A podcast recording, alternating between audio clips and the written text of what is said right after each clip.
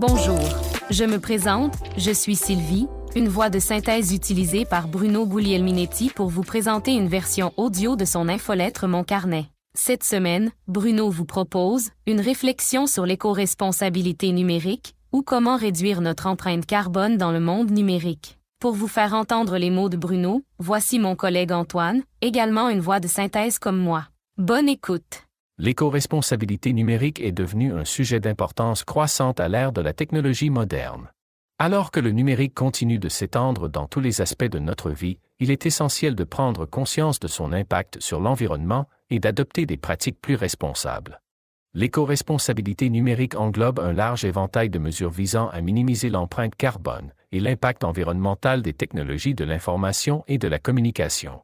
Cela inclut la gestion durable des appareils électroniques, la réduction de la consommation d'énergie, la limitation des déchets électroniques, le recyclage approprié et la promotion d'une utilisation consciente des ressources numériques.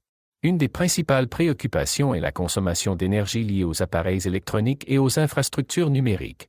Les centres de données, par exemple, nécessitent une énorme quantité d'électricité pour fonctionner et refroidir les serveurs. En adoptant des technologies plus économes en énergie et en optimisant l'efficacité énergétique des centres de données, il est possible de réduire considérablement leur impact environnemental. La durée de vie des appareils électroniques est également un facteur crucial dans l'éco-responsabilité numérique. En favorisant la réparation plutôt que le remplacement, on peut prolonger la durée de vie utile des appareils et réduire ainsi la demande de nouvelles ressources. De plus, choisir des appareils modulaires et évolutifs permet d'ajouter des composants ou de les mettre à niveau au lieu de les remplacer entièrement. La gestion responsable des déchets électroniques est une autre facette essentielle de l'éco-responsabilité numérique. Les équipements électroniques contiennent souvent des matériaux toxiques qui peuvent avoir un impact néfaste sur l'environnement s'ils sont mal éliminés. En recyclant correctement ces déchets et en favorisant la réutilisation, on évite la pollution et on récupère des matériaux précieux. Une utilisation consciente des ressources numériques peut également contribuer à l'éco-responsabilité. Il est important de réduire la consommation de données en évitant les téléchargements inutiles, en limitant l'utilisation des services de streaming et en optimisant les paramètres de stockage en nuage. De plus, l'adoption de pratiques telles que l'impression réduite, l'utilisation de papier recyclé et la suppression des courriers électroniques non essentiels peut contribuer à une utilisation plus responsable des ressources. Par exemple, selon Mike Berners-Lee, une année typique de courriels entrants ajoute 136 kg à notre empreinte carbone individuelle, ce qui représente un trajet d'environ 320 km dans une voiture compacte. Les entreprises et les organisations jouent un rôle crucial dans la promotion de l'éco-responsabilité numérique.